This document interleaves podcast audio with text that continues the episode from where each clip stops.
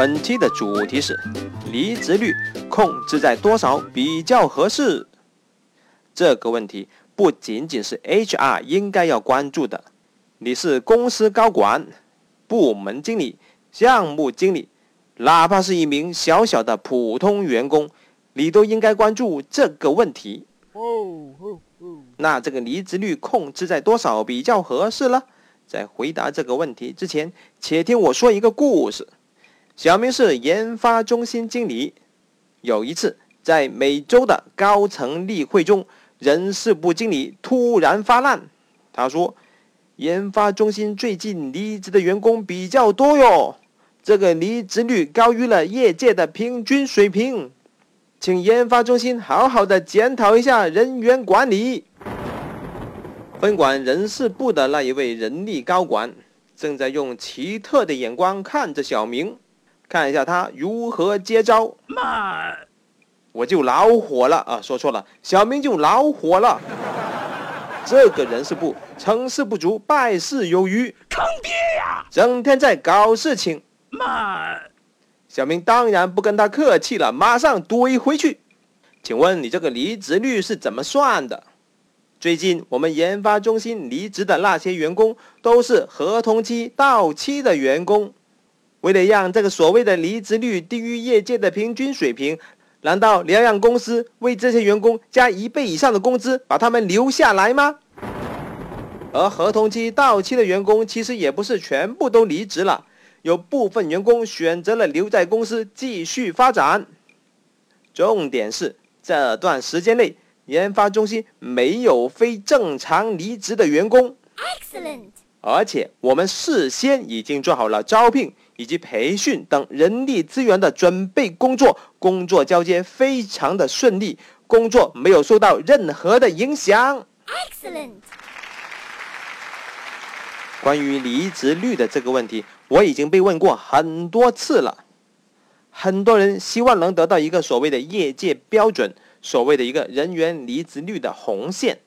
首先，我要反问你，这个离职率是怎样计算的？是不是人员离职的数量除以员工的总数呢？那么请问，这个人员离职的数量指的是正常离职还是非正常离职呢？如果说这个人员离职数量不区分非正常离职以及正常离职，这时候就麻烦了。比方说，校园招聘的时候，那段时间你招了一百个的应届大学生。跟他们签的合同期是两年，那么两年以后，你估计这一百人的应届大学生会有多少人会留职呢？两年以后那段时间算那个人员离职率，岂不是很可能会很高？嗯，我们要重点跟踪的应该是非正常离职率。所谓的非正常离职，那就是合同期还没有到，你不想他走，但是他要走的那些员工。除了非正常离职率，你还要关注非正常不离职率。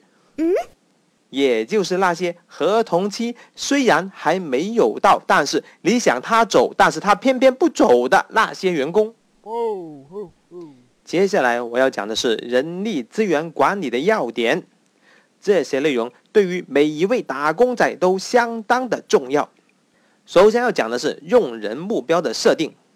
员工在合同期内能发光发热就可以了。员工的合同续期那是另外要考虑的事情。合同期两年就可以了，有种的话，你们公司可以设定为一年。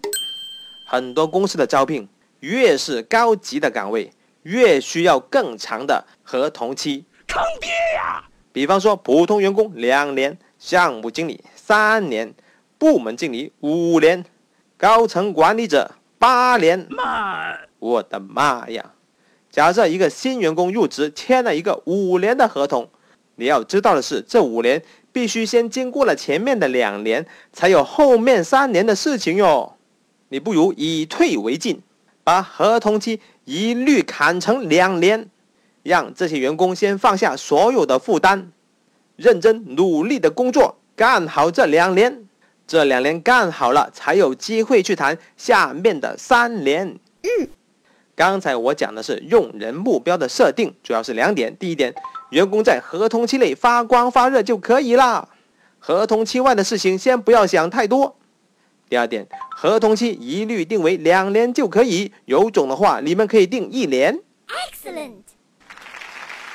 我们需要重点管理的员工，他大概有以下的三类。第一类。合同期内你不想他走，但是他要走的那种员工，这种叫做非正常离职。第二类，合同期内你想他走，但是他偏偏就是不走的那一种员工，这种叫做非正常不离职。第三类，合同期到了，你想他走，但他就是赖死不走。以上的需要重点管理的三类员工，我们应该是预防为主。你要事先做好各种的准备。其实呢，每一个公司的岗位设置一般都是金字塔型的，不可能每一个员工都能在公司范围内找到上升的空间。如果合同期到了，员工选择了离职跳槽，你应该怎么办呢？嗯，你要恭喜你发财，恭喜你发财，你要跟他唱这首歌。感谢他为公司做出的贡献，祝愿他前途似锦。嗯。我们不应该放过每一个人力事件，不要光看某一个什么率，这样子反应太慢了。作为人力资源管理者，我们要关注每一个人力事件，包括离职、入职、晋升等。我们要从问题的源头入手，首先是招聘，然后就是入职和转正管理，再者那就是员工的在职辅导。Excellent。某老板听了我这期以后，非常的激动，啊，大大大大火球老师讲的很好。我目前呢有一个员工，合同期到了，但是他又不离职。我应该怎么办呢？我回答：“那很简单呀，你给足补偿金不就可以了呗？”这个老板稍微迟疑了一下，呃，能不能不给补偿金，也能让他走人呢？我靠！我真想跟这个老板说，我去年买了个表。我是大大大火球，本期的案例纯属艺术创作，如有雷同，十分荣幸。不管你是做人力资源管理的，还是一名普通的职场中的打工仔，你都应该学一些人力资源管理的知识防身。感觉不错的话，给个好评吧。下期再见。